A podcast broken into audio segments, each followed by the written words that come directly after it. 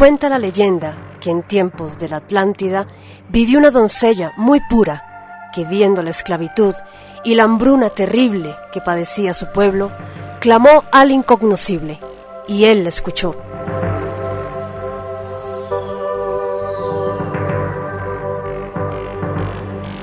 Mandando a su enviado, quien le entregó unas semillas de cereal que saciarían el hambre de su pueblo, y una semilla de piedra de la que brotaría un héroe que los liberaría del yugo esclavizador.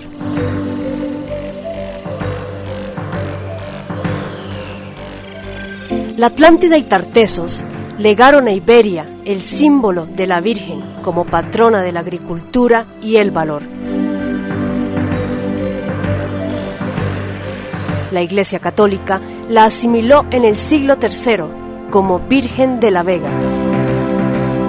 Detrás de ella hay una historia de gigantes, constructores de fortalezas y murallas de piedra, de héroes y guerreros, cuyo legado sembraría en Europa la idea de nación y libertad.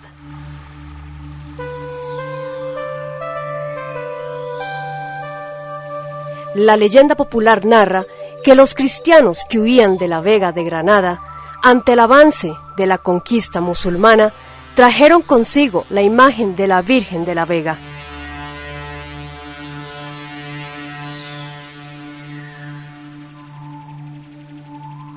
Siglos después intentarían llevársela de nuevo a Granada, pero la Virgen regresa milagrosamente una y otra vez a Las Vegas, valles fértiles íberos, donde ella pertenece, no para que se le adore, sino para que se le venere.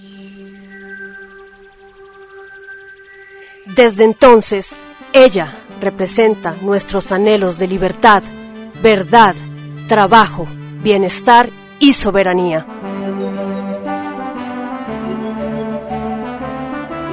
En estos tiempos de globalismo, de tiranía financiera, bajeza social, pobreza espiritual, falsedad histórica y materialismo, cuando vemos la caída de la patria, de la familia, del orden social, de la identidad, ella nos llama a luchar.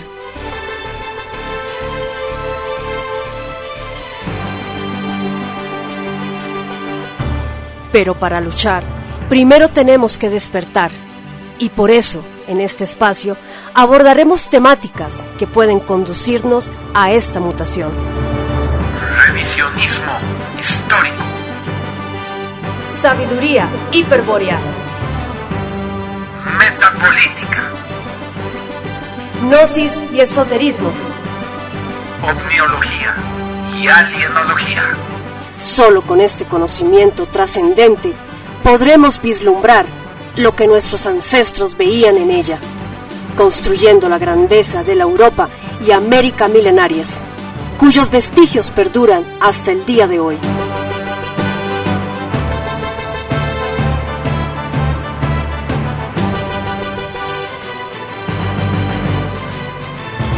Sean todos bienvenidos a Vocera de la Vega. Quien les habla, Andrea Victoria Cano, líder del movimiento veganista para la Tribuna Radio de España.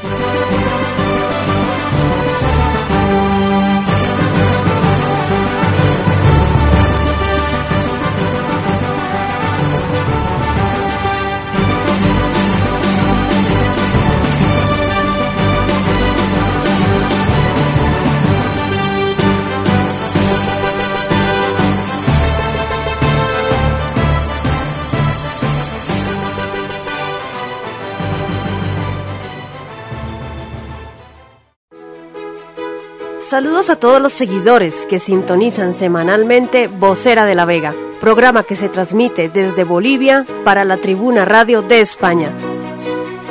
Sean todos bienvenidos a esta treceava entrega.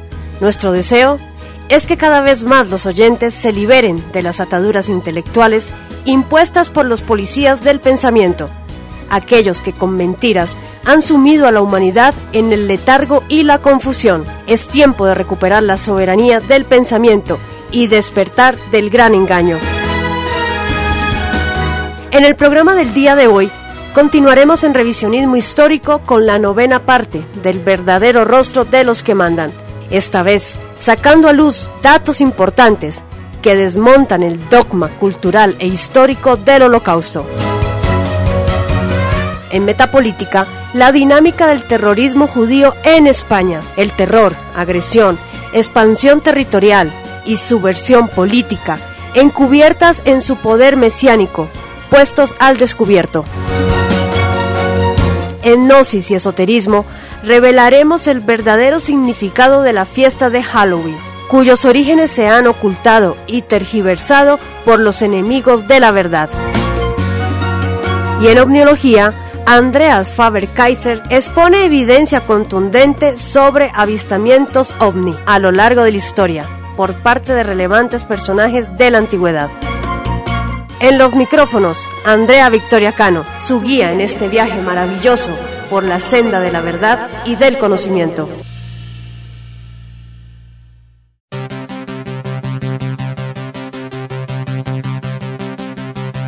Revisionismo histórico. Para conocer la verdadera historia y no la propaganda que nos venden como historia.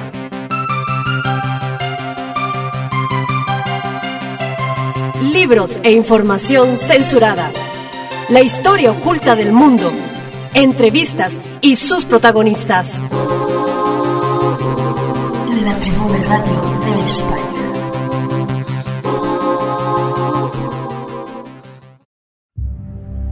El verdadero rostro de los que mandan, parte 9. El Holocausto. Antes de la guerra, había 6 millones de judíos en toda Europa, y de haber sido asesinados 6 millones, no habría quedado ni uno, lo cual es absolutamente falso. En todos los países, las tropas aliadas encontraron numerosas colonias de israelitas y a otros muchos se les libertó de los campos de concentración.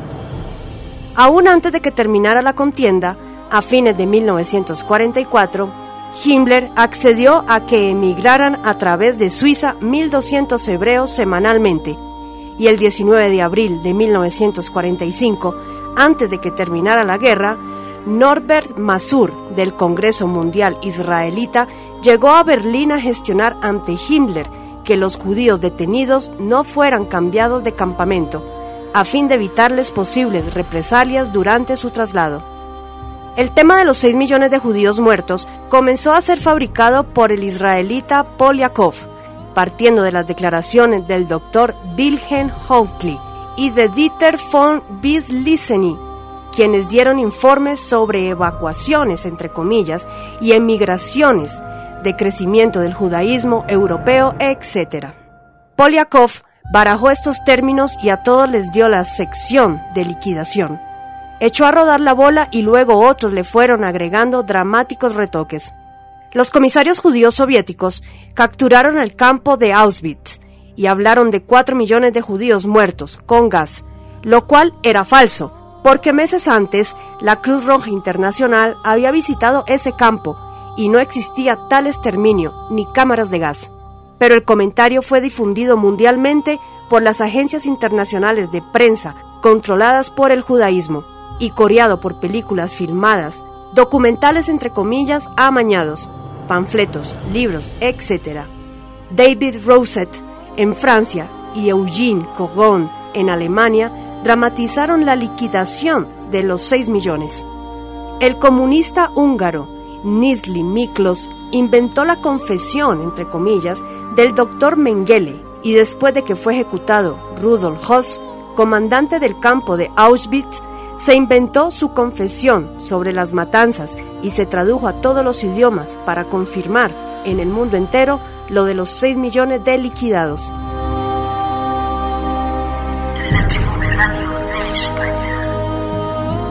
Todo esto tiene por objeto desplegar una enorme cortina de compasión hacia el movimiento sionista para encubrir los móviles políticos de sus jefes internacionales empeñados en una lucha total contra el mundo occidental. Y como ganancia extra, cosa muy importante, Israel se basa en ese cuento para cobrarle a Alemania las indemnizaciones que ha venido recibiendo desde hace 20 años. Para elaborar este, el presunto genocidio de todos los judíos que habitaban en Europa, no se omitieron trucos. Por ejemplo, un bombardeo aliado había devastado a la población alemana de Weimar poco antes de que terminara la guerra, y eran tantos los muertos que el jefe de la policía, Walter Schmidt, optó por incinerarlos, de lo cual tomó fotos. Pues bien, esas fotos de alemanes muertos por los aviones aliados fueron luego exhibidas como si se tratara de israelitas asesinados. En Múnich ocurrió algo parecido y el arzobispo y cardenal Fayul Haber atestiguó que los cadáveres encontrados por los aliados en el crematorio del campo de Dachau no eran judíos, sino de alemanes muertos en el bombardeo de la ciudad. Agregó que en Dachau nunca existieron cámaras de gas, como ahora se dice que las hubo. Por su parte, el abogado Stephen F. Pinter de San Luis, Montana, estuvo seis años en Alemania como funcionario del Departamento de Guerra de los Estados Unidos, comisionado para investigar lo de los campos de concentración, y afirma que lo de las cámaras de gas para matar judíos carece totalmente de fundamento. En cuanto a los hornos crematorios, no eran para exterminar a nadie, sino para cremar cadáveres. Mr. Pinter agrega que él fue la primera autoridad aliada que recibió el campo de concentración de Flossenburg y precisó que ahí no había muerto más de 200 personas. Pero meses después se enteró con sorpresa que estaban celebrándose ceremonias en Flossenburg para honrar a los 3.000 exterminados. El doctor judío Benedikt Kauski, que estuvo internado en Auschwitz y en otros campos, dice, yo estuve en los grandes concentración lager de Alemania, pero conforme a la verdad, tengo que estipular que no he encontrado jamás en ningún campo ninguna instalación como cámara de gaseamiento. En la mentira de Ulises de Paul Racinier, antiguo internado en campos de concentración alemanes. No cabe la menor duda, y esto se halla fuera de toda discusión, de que sí perecieron muchos judíos durante la contienda, y es asimismo justo reconocer que perecieron con un gran espíritu de combate y con admirable entereza ante la muerte. El doctor judío Listoyevsky publicó en la revista The Broom de San Diego, California, el 11 de mayo de 1952. Como estadístico me he esforzado durante dos años y medio en averiguar el número de judíos que perecieron durante la época de Hitler. La cifra oscila entre 350.000 y 500.000. Si nosotros los judíos afirmamos que fueron 6 millones, esto es una infame mentira.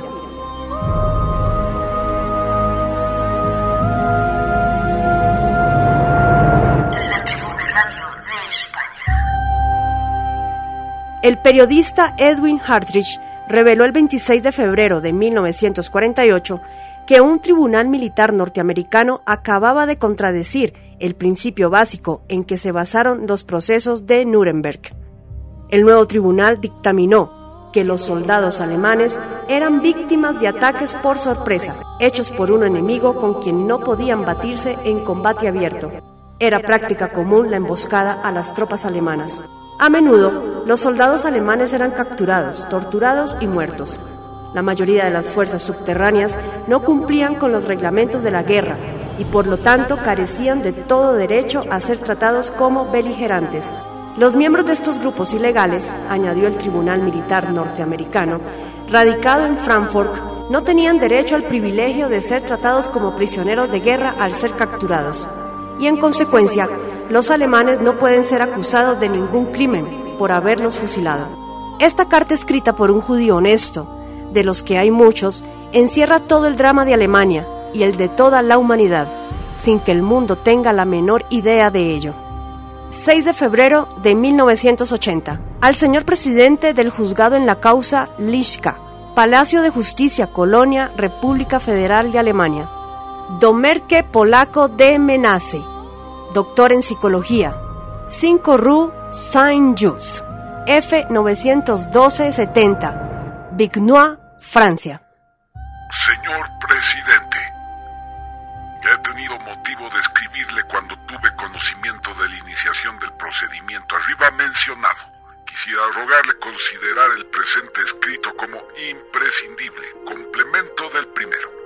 Me he enterado a través de la televisión que el fiscal pidió 12 años en prisión para el acusado. En mi calidad de judío, no ya activo francmasón, profesor universitario y excombatiente voluntario contra el nazismo, me vuelvo con extrema indignación contra tales injusticias. La palabra no es demasiado fuerte y quisiera justificar su empleo. Primero, entre mis amigos que son juristas no se encuentra ni uno solo que considera posible que después de 35 años se presente una acusación, especialmente cuando se trata de personas que ya estuvieron ante la justicia y fueron condenadas. Una tal acusación es por lo tanto una verdadera violación del derecho, sin parangón en la historia de la humanidad. Segundo, esta persecución histérica.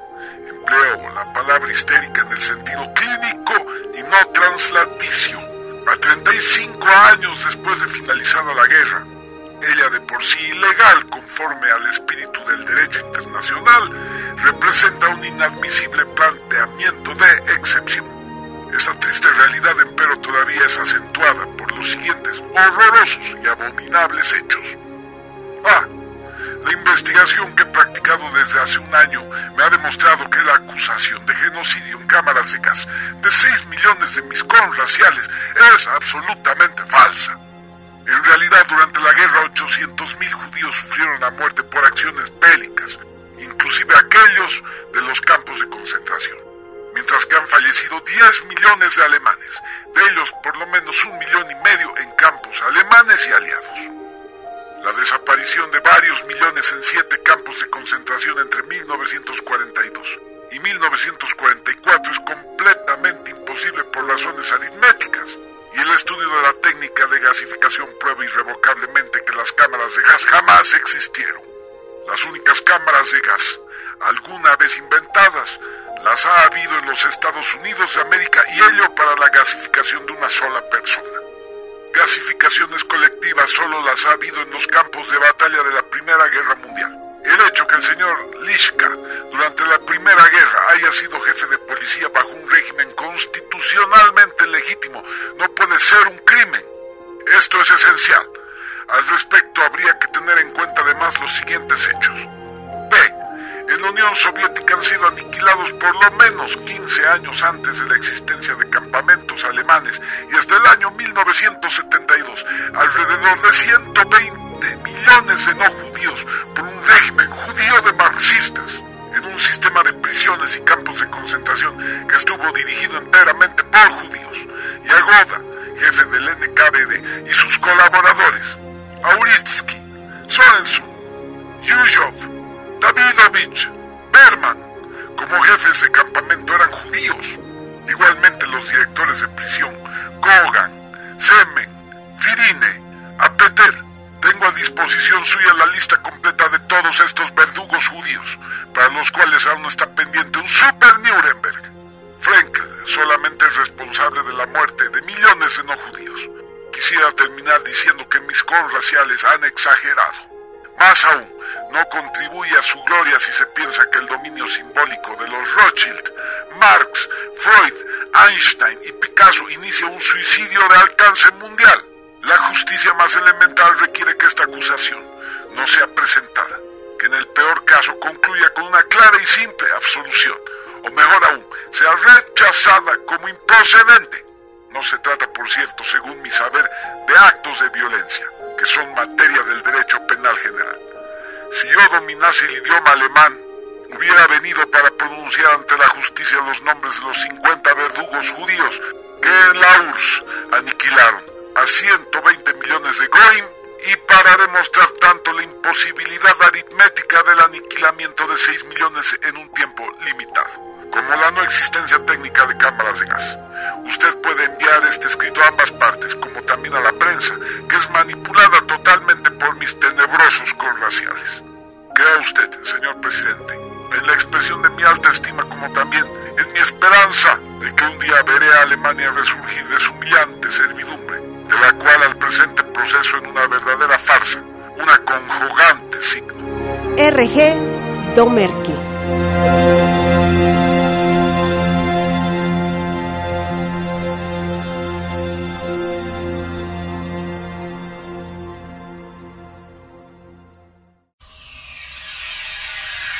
La política bipolar de izquierdas y derechas sirve al mismo amo internacional Nada en ella hay de espiritual. Es tiempo de una tercera posición, de una nueva opción. Hombres y mujeres orientados, nobles y despiertos, ejerciendo su derecho político. A la función regia aspirarán y la metapolítica expresarán. Metapolítica. Un espacio para reconocer personas, obras y organizaciones de nuestro tiempo, que con su trabajo visible luchan contra el nuevo orden mundial.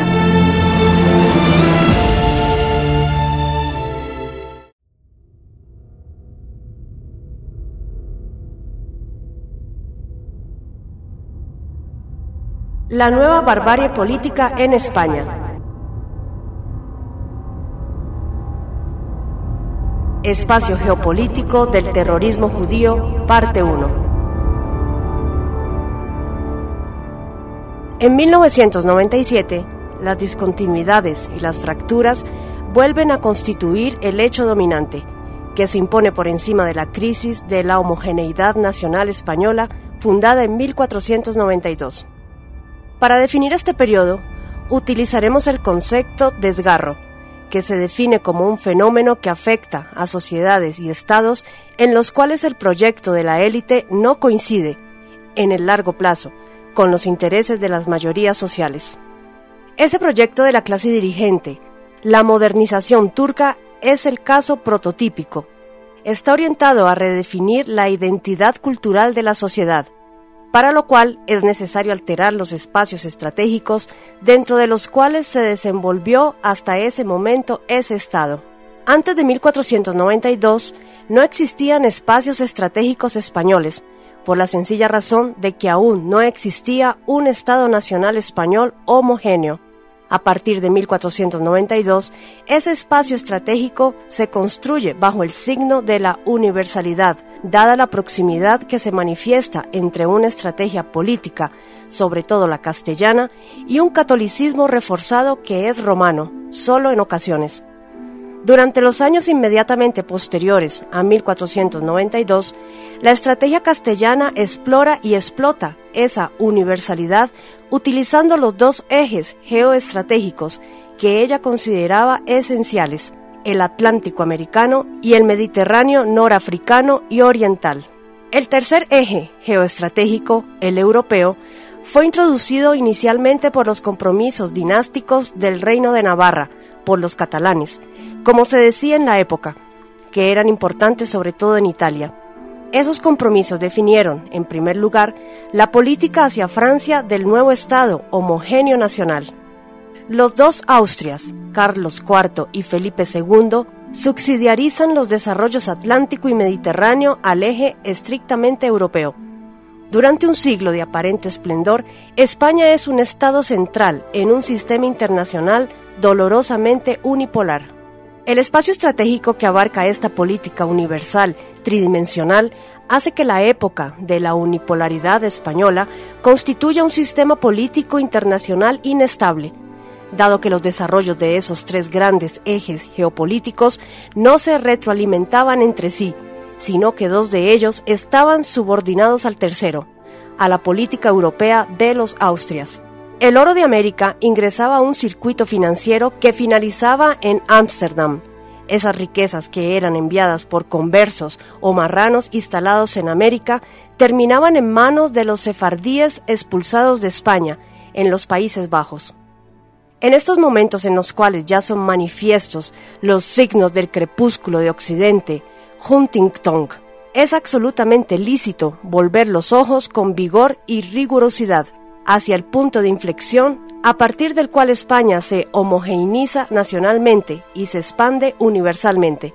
Esas dos grandes operaciones estratégicas sucesivas se realizan en 1492 y se estructuran a partir de grandes decisiones, no solo legítimas, sino además fundacionales, que son las eliminaciones prácticamente simultáneas de las discontinuidades inviabilizadoras antes señaladas.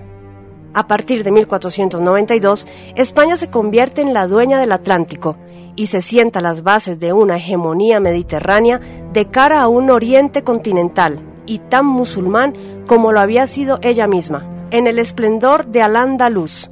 Ambos desarrollos geoestratégicos se frustran por la entropía creciente que genera su política europea. Cinco siglos más tarde de ser la dueña del Atlántico, España pasa a ser un país atlantista, dependiente y desgarrado, con una cultura propia y una identidad cada vez más débil. Es por esa posición subalterna en Occidente y en Europa que España es obligada a justificar hechos que en su momento fueron legítimos y fundacionales, y a pedir perdón por una expulsión ocurrida 500 años antes de una comunidad que vivió permanentemente escindida de la sociedad española y que había sido opresora y conspirativa. La Tribuna Radio de España. No se puede vivir como país atlantista y desgarrado sin ese previo acto de contrición, que está exactamente en las antípodas de la grandeza de la homogeneización y de la universalización comenzada en 1492. Hay un mundo de distancia entre dominar el Atlántico y ser un país atlantista con una disponibilidad de poder de tercer nivel. Es la misma enorme distancia que existe entre ser un país europeo y estar europeizado, al estilo Maastricht. Estas distancias diferenciales entre distintos momentos históricos y distintas configuraciones geoestratégicas se agudizan aún más en estos momentos crepusculares que vive Occidente. Esa decadencia se manifiesta en una progresiva indiferenciación cultural, a través de la cual la identidad católica original se integra a la cultura judío-cristiana actual. A partir de esta indiferenciación-integración, se legaliza y legitima la revisión judía de la historia de una España que ha devenido occidental atlantista. Esta revisión ya se está realizando y tiene por objeto invertir los hechos. Es la misma relación en que ya se han invertido las ubicaciones geopolíticas, las situaciones que fueron legítimas y fundacionales de un determinado espacio geopolítico se convierten en ilegítimas dentro de otro espacio estratégico, fundamentado en otros presupuestos ideológicos. Así, las magníficas cosmovisiones y las realizaciones racionales de los reyes católicos españoles hacia fines del siglo XV se convierten para la práctica totalidad de la bibliografía producida por los hispanistas judíos o judaizantes en antecedentes inexorables del nazismo o del fascismo de mediados del siglo XX, y correlativamente la Inquisición en el prólogo de la Gestapo, y la contrarreforma aparece como la justificación ideológica de lo que los judíos llaman holocausto. Se establece así una línea directa entre Fernando e Isabel y el Tercer Reich, línea que debe ser aceptada por los dirigentes atlantistas de la España desgarrada de fines del siglo XX. Aceptar la metodología perversa propuesta por la historiografía judía o judaizante en relación a la historia de Sefarat significa otorgar plena validez a la leyenda negra, construida para falsificar la historia y justificar la integración de España en el mundo occidental. En rigor de la verdad, uno de los objetivos de esa leyenda, la Inquisición, comparada con las acciones de terrorismo de Estado que realiza y legisla el poder político israelí, se nos parece hoy como una verdadera institución de caridad. Bastaría comparar los procesos de la Inquisición con las denuncias de Amnistía Internacional sobre casos de torturas en Israel. Ese Estado, como se sabe, es el único en el mundo entero donde existe una tortura legal, llevada a límites cuantitativos y cualitativos, jamás imaginados por ninguno de los responsables inquisitoriales. Un documento que fue calificado de capital, luminoso y decisivo para el estudio objetivo y científico del proceso histórico de la Inquisición, en este caso en la América Española, es el Memorial de Remedios para las Indias, redactado en 1516 por una figura estelar de la historia americana, Fray Bartolomé de las Casas. Bartolomé de las Casas le hace al inquisidor general Cardenal Cisneros una petición casi desesperada. Le urge a la instalación de la Santa Inquisición en las Indias, dada la situación de vandalismo que allí se vivía. Y asimismo suplico a vuestra reverendísima señoría que mande enviar a aquellas islas de Indias la Santa Inquisición, porque donde nuevamente se ha de implantar la fe, como en aquellas tierras, no haya quizá quien siempre alguna pésima citaña de herejía, pues ya ya se han hallado y se han quemado dos herejes, y por ventura quedan más de catorce.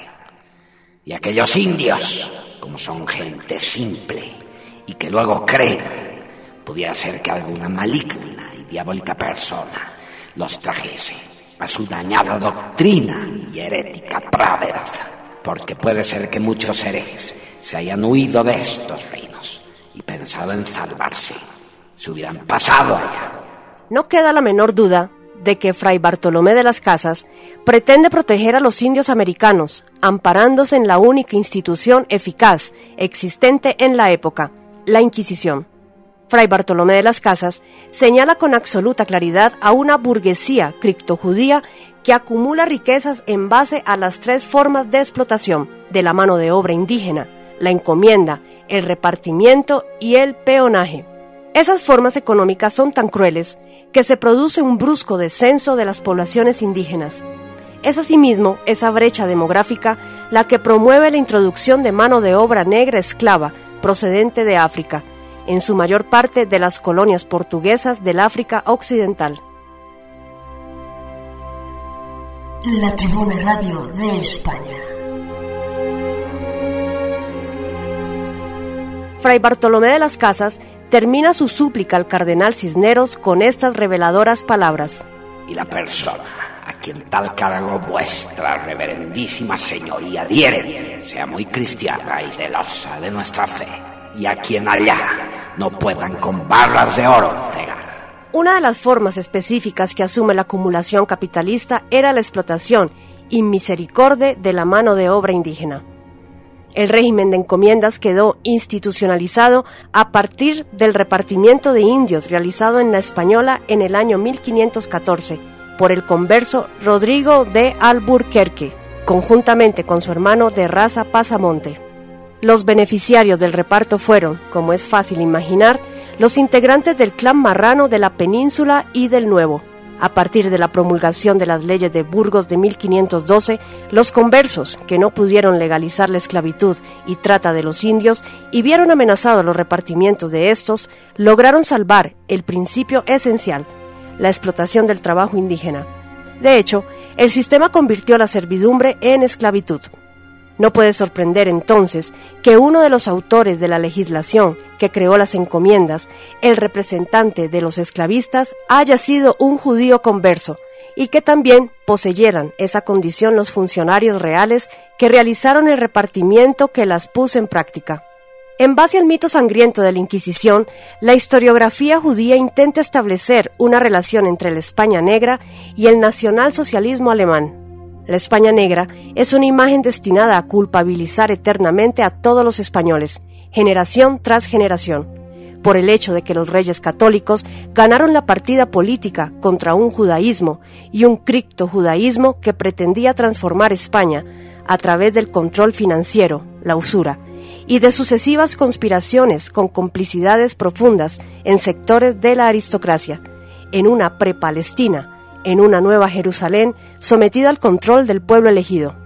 El llamado holocausto supuestamente cometido por el Tercer Reich es asimismo otra imagen estructurada con un fin muy preciso, justificar la forma sangrienta a través de la cual fue construido, en la inmediata posguerra, el Estado de Israel en una Palestina cuya antigüedad histórico-cultural real puede fecharse con muchísima anterioridad a la posterior ocupación de las tribus hebreas. Es rigurosamente cierto que existe una relación no entre ambas imágenes, sino entre ambos hechos históricos, cuya naturaleza real ellas ocultan y pervierten. La destrucción de ambas imágenes a partir de una metodología historiográfica no solo rigurosa, sino también comprometida con los hechos contemporáneos, será una tarea imprescindible para el alumbramiento de una nueva época en la historia del mundo.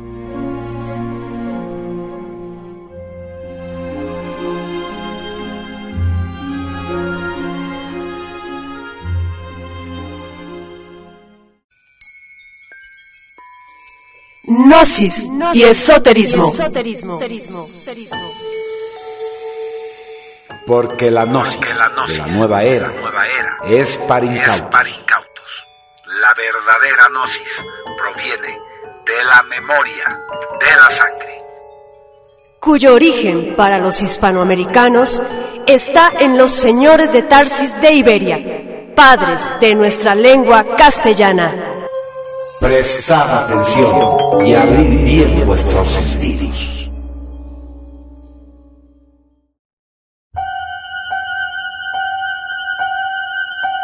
Halloween, paganismo o satanismo, parte 2. Creencias, ritos y magia golem druida. Según la Biblia, el origen de toda casta sacerdotal es Abel. Efectivamente, Abel cuida el mundo como heredad y propicia el aplauso, el sentido, reconocimiento o adoración al dueño del patrimonio, la creación, oficiando como sacrificador, de donde proviene la palabra sacerdote. No se refiere a un cerdo grande, como pareciera que está sugiriendo, aunque la connotación es válida. Como se verá, sacerdote, del latín sacer, lo sagrado, y dotis, patrimonio, es aquel que tiene el patrimonio de lo sagrado es decir, sacerdote, es un mediador autorizado para ofrecer sacrificios a Dios en reconocimiento de su dominio supremo y en expiación por los pecados. El sacerdote sacrificador siempre se ha representado con el arquetipo bestial del jabalí, o sea, un cerdo. Por esa razón, constituye un sacrilegio para el judaísmo comer carne de este animal. Pues bien, Abel es un sacrificador sagrado, esa es la característica principal de una casta sacerdotal, el sacrificio. Y como la Biblia indica, no hay sacrificio sin sangre derramada. Por ese motivo, el sacrificio siempre es uno, porque de toda muerte ritual participa el uno, creador de Miurgo. Y justamente ese es el aditamento extra al ritual pagano de la fertilidad y que solo fue introducido por los Golem druidas al convertirse estos en la casta sacerdotal del pueblo celta. Ahora sabemos que los druidas levitas eran especialmente crueles y sanguinarios. Realizaban sacrificios humanos y utilizaban los rituales de sangre para fines mánticos o adivinatorios. La Biblia menciona los terafín judíos, ídolos que se hacían de las cabezas decapitadas de los primogénitos sacrificados. Sirve este ejemplo para ver la naturaleza sanguinaria y torcida de estos sacerdotes judíos. Tanto eruditos como Robert Graves en Mitos Hebreos, Robert Ambelain en Jesús o el secreto mortal de los templarios, así como Maurice Buisson en La magia, corroboran esta información. Hasta la actualidad se conserva el ritual kosher para consumir alimentos cárnicos por parte de los hebreos. La víctima debe desangrarse hasta morir con el mayor dolor posible. El dolor es agradable a Dios. Claro, al Dios de los judíos, por supuesto, ya que ninguna deidad pagana llega a lindar siquiera la depravación desviada de ese Dios tribal de Israel. Tan solo el Moloch de Tiro, que es el mismo Jehová judío, y el Huitzilopochtli azteca, que justamente representa al sacerdote sacrificador.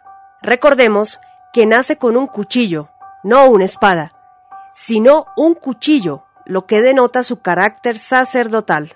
El Tautetis celta de Asterix es pues el sacerdote druida, el Tánatos griego, el dios inferior, el demiurgo creador, que se puede asimilar al Samhain, que no sería una fiesta, sino el nombre del oficio sacerdotal.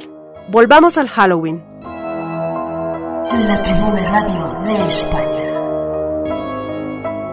El Halloween ya no pagano, más bien satánico. Recapitulando, ya hemos deducido que Halloween era en sus orígenes una fiesta de agricultores, consagrada al tiempo de la cosecha y la fertilidad.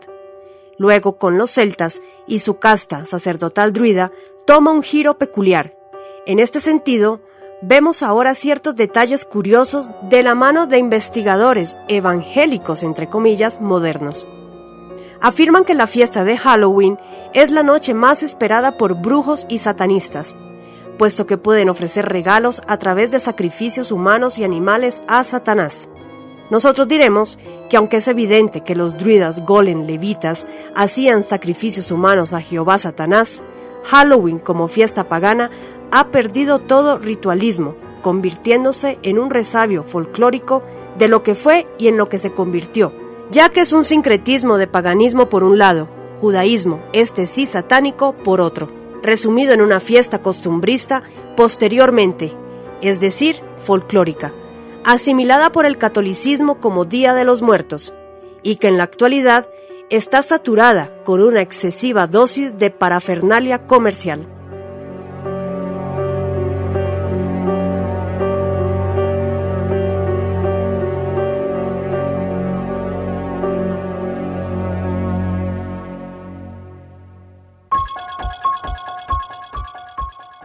Sigamos. Estos evangélicos aseveran que la fiesta se originó entre los druidas, que eran sacerdotes paganos de los celtas en Europa, que adoraban el árbol de roble y al dios de la muerte San Jaín, al que invocaban el 31 de octubre. En este contexto ya vimos que es inapropiado hablar de sacerdotes paganos, entre comillas, pues sería lo mismo que hablar de judíos nazis.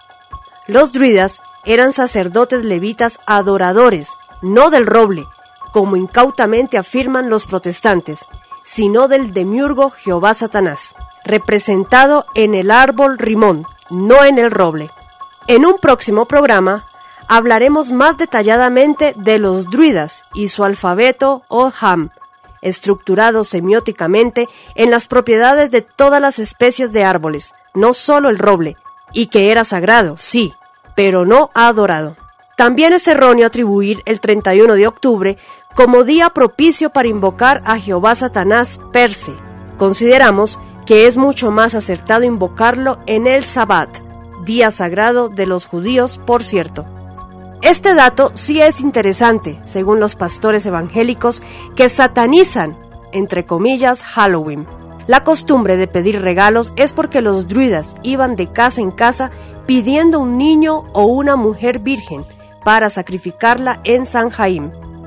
Esta víctima era el regalo y a cambio dejaban una calabaza con agujeros y una vela dentro hecha con grasa humana. Bien, los druidas desaparecen de la historia justo en la época del reclutamiento masivo de sacerdotes que generó el monacato occidental, que emergió del Cluny, en Escocia, Gales e Irlanda. ¡Qué casualidad! En esta instancia, el naciente catolicismo adopta la fiesta pagana y se la apropia. Los druidas se han ordenado sacerdotes, cambian el efod y la túnica blanca levitas por el hábito monacal, el puñal sacrificador por la cruz. Los celtas a los cuales dominaron durante siglos ya han sido domados mediante el miedo y el terror.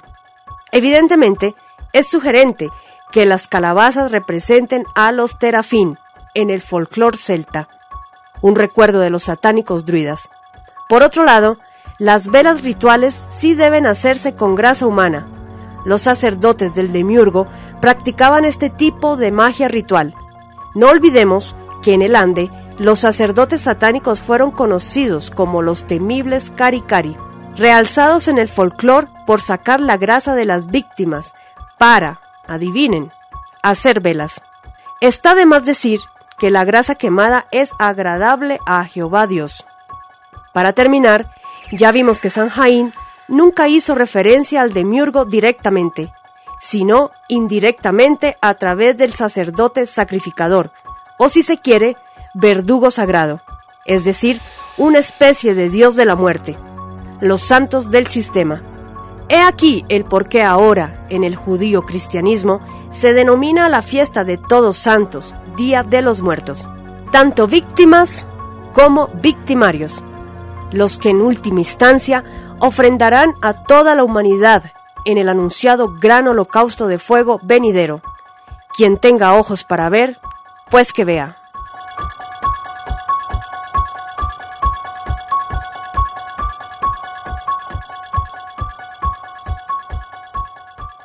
La Tribuna Radio de España.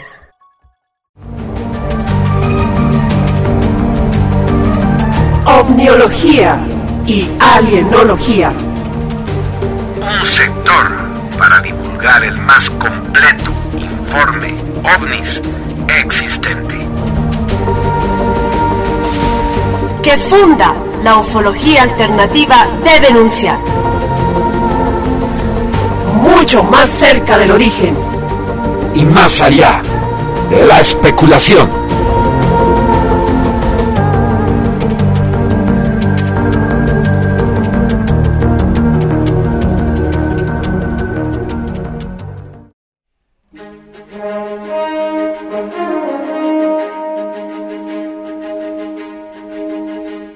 La creación de la humanidad en manos extraterrestres.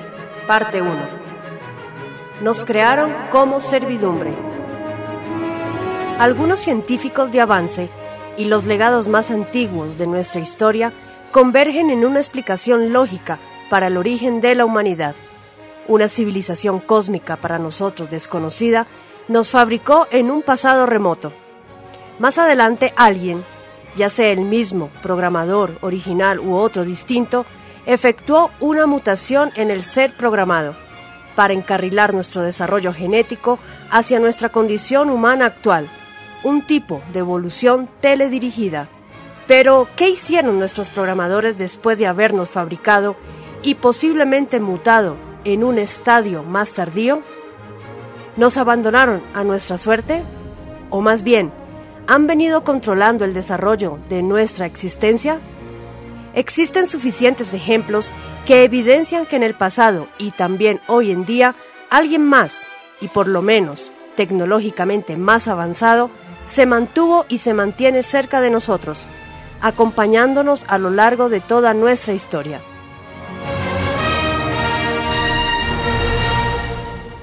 Pero no solamente se han dedicado a controlarnos, sino que en determinados momentos históricos decisivos para la marcha de la humanidad han intervenido directamente para encauzarla en uno u otro sentido. En la etapa antigua de nuestra historia, los seres para nosotros desconocidos descendían habitualmente de las alturas para convivir con el ser humano sobre el planeta que habitamos. Dado que sus actuaciones y su tecnología se escapaban a la comprensión del hombre primitivo, que era incapaz de imitar lo que estos seres desconocidos podían hacer. Tales visitantes fueron tomados necesariamente por nuestros antepasados por auténticos dioses, cosa que en cierta forma no deja de ser cierta para nosotros, en el supuesto de que ellos sean nuestros creadores. Sus actuaciones fueron interpretadas naturalmente por el hombre primitivo y medieval como expresiones inequívocas de la divinidad. Pero con el paso del tiempo, la situación ha cambiado. Los que fueron dioses en la antigüedad son vistos en la actualidad como extraterrestres. Suena lógico comprenderlo de esa manera, ya que si no pertenecen al plano de lo terrestre, los sitúa fuera del mismo. Su careta divina se esconde para irse diluyendo en el anonimato. ¿Por qué? Porque nuestra propia evolución nos ha conducido a un punto en el que nuestros actuales conocimientos no les permiten ya ser identificados con la imagen de seres divinos. Hoy ya sabemos que lo que ellos hicieron en el pasado lo pueden hacer otros, lo podemos en parte hacer nosotros, simples humanos. Y lo que aún no podemos hacer hoy, lo podemos, extrapolando nuestros conocimientos actuales, alcanzar hipotéticamente en el futuro. Así, el contacto con ellos, en vez de darse en un contexto religioso como se dio en la antigüedad y en el medioevo, se intuye en un futuro a un nivel científico o político posiblemente. La Tribuna Radio de España. No estamos solos. El 11 de septiembre de 1952, Marshall Caldwell, director adjunto del Departamento de Inteligencia Científica, le escribe en comunicado interior al director de la Agencia Central de Inteligencia, CIA, el problema ovni excede el nivel de las responsabilidades individuales del Departamento de Inteligencia Científica de la CIA y es de tal importancia que merece la competencia y la acción del Consejo de Seguridad Nacional. El 2 de diciembre de aquel mismo año, le vuelve a comunicar a su director. Algo está ocurriendo y debe tener nuestra atención inmediata. Los avistamientos de objetos inexplicados a grandes alturas, viajando a altas velocidades, en la cercanía de importantes instalaciones defensivas americanas, son de tal naturaleza que no pueden ser atribuibles a fenómenos naturales o a vehículos aéreos de tipo conocido. La presencia de objetos volantes no identificados y la presencia de seres inteligentes no pertenecientes a nuestra comunidad humana terrestre se manifiesta como una constante en el curso de nuestra evolución, desde la antigüedad hasta nuestros días. Si bien la ciencia académica se niega a aceptarla como un hecho, argumenta para ello que el viaje interplanetario preciso para que seres de otra civilización cósmica visitaran efectivamente nuestro planeta es de todo punto imposible. Pero tal y como afirma el Premio Nobel de Química, Ilya Prigogine, las teorías acaban siempre por ser rebatidas. Su verdad es parcial, provisional. No debemos adaptar los hechos a nuestra inteligencia, sino que debemos aspirar a elevar esta inteligencia a un grado en el que pueda entender y asimilar los hechos, aunque en estos momentos aún se le antojen absurdos. También era un absurdo para los hombres del siglo XVIII el hecho o la simple idea de que el hombre viajara algún día hasta la luna y pegara torpes saltos sobre su superficie. Y sin embargo, esta es una experiencia superada hoy en día y aceptada por todos, por los hechos consumados en definitiva. A lo que debemos aspirar es a lograr comprender algún día la realidad subyacente y el sentido de los fenómenos inexplicados que se han venido produciendo a lo largo de la historia humana y que actualmente se siguen produciendo y prodigando. Pero así como la mayoría de la comunidad científica no contempla la posibilidad de la presencia de seres extraños en nuestro planeta, sí acepta como probable la existencia de otras civilizaciones en la inmensidad del cosmos, tanto que las busca ansiosamente y elabora planes para establecer contacto con las mismas. Los intentos de búsqueda de inteligencia extraterrestre en las profundidades del cosmos objetivo del programa SETI, Search for Extraterrestrial Intelligence, búsqueda de inteligencia extraterrestre, y los intentos de comunicación con supuestas inteligencias extraterrestres en el espacio que conforman el programa SETI, Communication with Extraterrestrial Intelligence, comunicación con inteligencias extraterrestres, siguen un constante curso de perfeccionamiento lo que pone de manifiesto la voluntad de ciertos sectores de la comunidad científica en entrar en contacto con otros seres inteligentes del universo. El programa SETI se verá notablemente incentivado a partir de 1992 para conmemorar el 500 aniversario del descubrimiento oficial de América, con una nueva inyección presupuestaria de 100 millones de dólares, aprobada en 1988. Este dinero cubrirá una etapa de 10 años de búsqueda de inteligencias extraterrestres, concretada en la instalación de seis analizadores multicanal del espectro radioeléctrico, tres en Arecibo, en Puerto Rico, y otros tres volantes, que se trasladarán periódicamente del hemisferio norte al sur, en una búsqueda totalmente automatizada. Con este sistema se escudriñarán secuencialmente las 773 estrellas similares al Sol, que se encuentran a una distancia inferior a los 80 años luz, chequeando en cada una de ellas 2.000 millones de canales, mientras que por otra parte se barrerá todo el firmamento visible, en busca de alguna señal extraña que pudiera proceder de una civilización desconocida.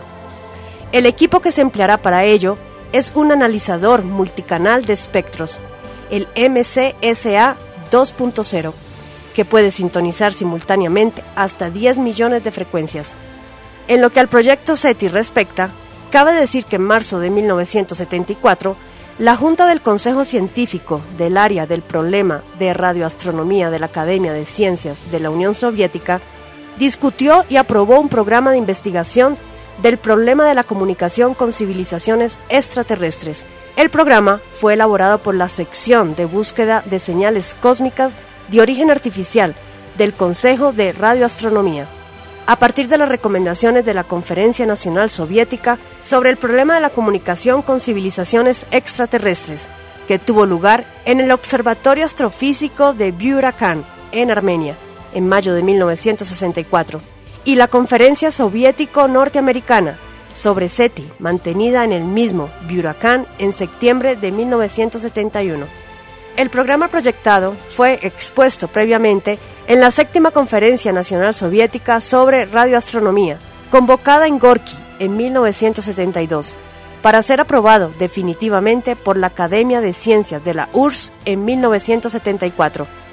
En el texto del programa aprobado por los soviéticos destaca la afirmación de que merece particular atención la posibilidad de que sondas lanzadas por civilizaciones extraterrestres se encuentren actualmente en el sistema solar e incluso en órbita alrededor de la Tierra. La Tribuna Radio de España. Siempre han estado entre nosotros. Pero hay otro camino para averiguar si existen y si son capaces de venir a visitarnos, o más simple, que nunca se hayan ido y convivan con nosotros. Frente a la totalidad del establishment científico que apoya la lenta y costosa búsqueda de señales de radio procedentes de seres inteligentes en el universo, cabría proponer una solución mucho más sencilla. Intentemos examinar si nuestra Tierra ha sido visitada alguna vez en el pasado, o si está siendo visitada en el presente por seres no terrestres. No debemos perder de vista para ello que, sin necesidad de recurrir a testigos dudosos, a textos equívocos, agravados de diversa interpretación, los textos que a lo largo de los tiempos han ido reflejando los pasos de la historia de la humanidad están salpicados de testimonios que ilustran la presencia de objetos volantes que evolucionan de forma inteligente a baja altura sobre la superficie terrestre. Tampoco es preciso recurrir al cúmulo de leyendas y textos religiosos que claramente hacen referencia a seres que procedentes del cielo entran en contacto con los habitantes de la tierra. No, solo hace falta releer los textos de la historia. Así, Plinio habla de objetos volantes no identificados en el libro segundo de su historia natural.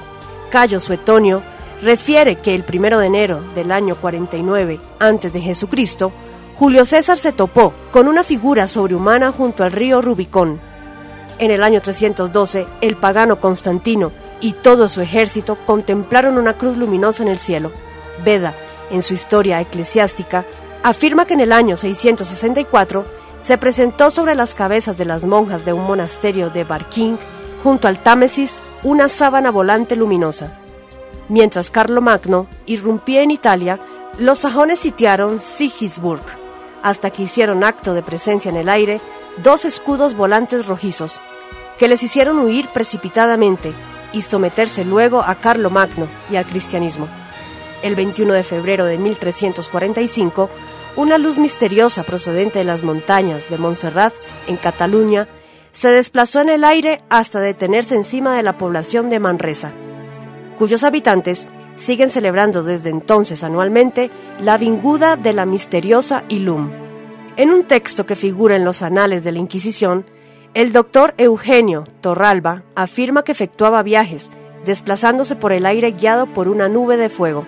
Bernal Díaz del Castillo, cronista de Hernán Cortés, narra en su historia verdadera la conquista de la Nueva España que en el año 1527 los expedicionarios españoles observaron en el aire, sobre sus cabezas, una enorme espada larga, comparable a la cruz que vio Constantino, que no se mudaba del cielo durante más de 20 días, mientras que el historiador catalán Jeroni Pujades escribe en su diario el día 30 de septiembre de 1604 que en la madrugada de aquel día los habitantes del obispado de Urgel asistieron a un combate aéreo a baja altura. En la publicación El Année Scientifique aparece publicada en el año 1874 la noticia del avistamiento de gran número de cuerpos negros que cruzaban la Luna. En 1885, el astrónomo José A. Bonilla publica un artículo en la revista El Astronomie en el que explica que los días 12 y 13 de agosto de 1883 contempló desde el Observatorio Mexicano de Zacatecas, del que era director, el paso de un total de 116 objetos volantes no identificados, que en oleadas sucesivas cruzaban por delante del disco solar, etc. La lista se hace interminable. La historia bien habla de estos fenómenos. Si no la omitiéramos, si explicáramos la historia en su totalidad, sin omisiones ni retoques, asimilaríamos con naturalidad que los fenómenos que evidencian la actuación de una inteligencia distinta a la nuestra, forman parte integrante y continuada de la historia de la humanidad. Sabríamos todos un poco mejor en dónde nos encontramos.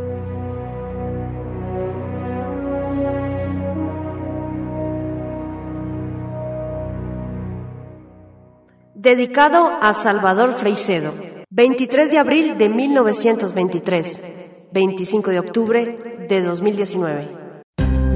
De esta manera hemos concluido esta treceava entrega de un programa de exquisita significación, con información tan reveladora y única que es imposible quedar indiferente. Guiones basados en los ensayos de Ursus de la Vega, Norberto Ceresole, Andreas Faber-Kaiser y los familiares y amigos de los refugiados alemanes en Argentina y Chile, autores del verdadero rostro de los que mandan.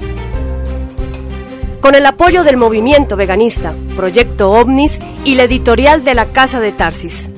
Recomendarles a todos, para ampliar la información de los temas aquí tratados, se remitan a las redes sociales alternativas, como YouTube, BK, BitChute, Vimeo, RootTube y el blogger sabiduríaexoplanetaria.blogspot.com. Deseando contar con su sintonía la próxima semana y esperando también contar con el apoyo de todos ustedes en la difusión de esta plataforma del canal de Evox de la Tribuna Radio de España. Nos estaremos reencontrando en una semana. Hasta la próxima. Y recuerden, camino se hace al andar así como espíritu se hace al luchar.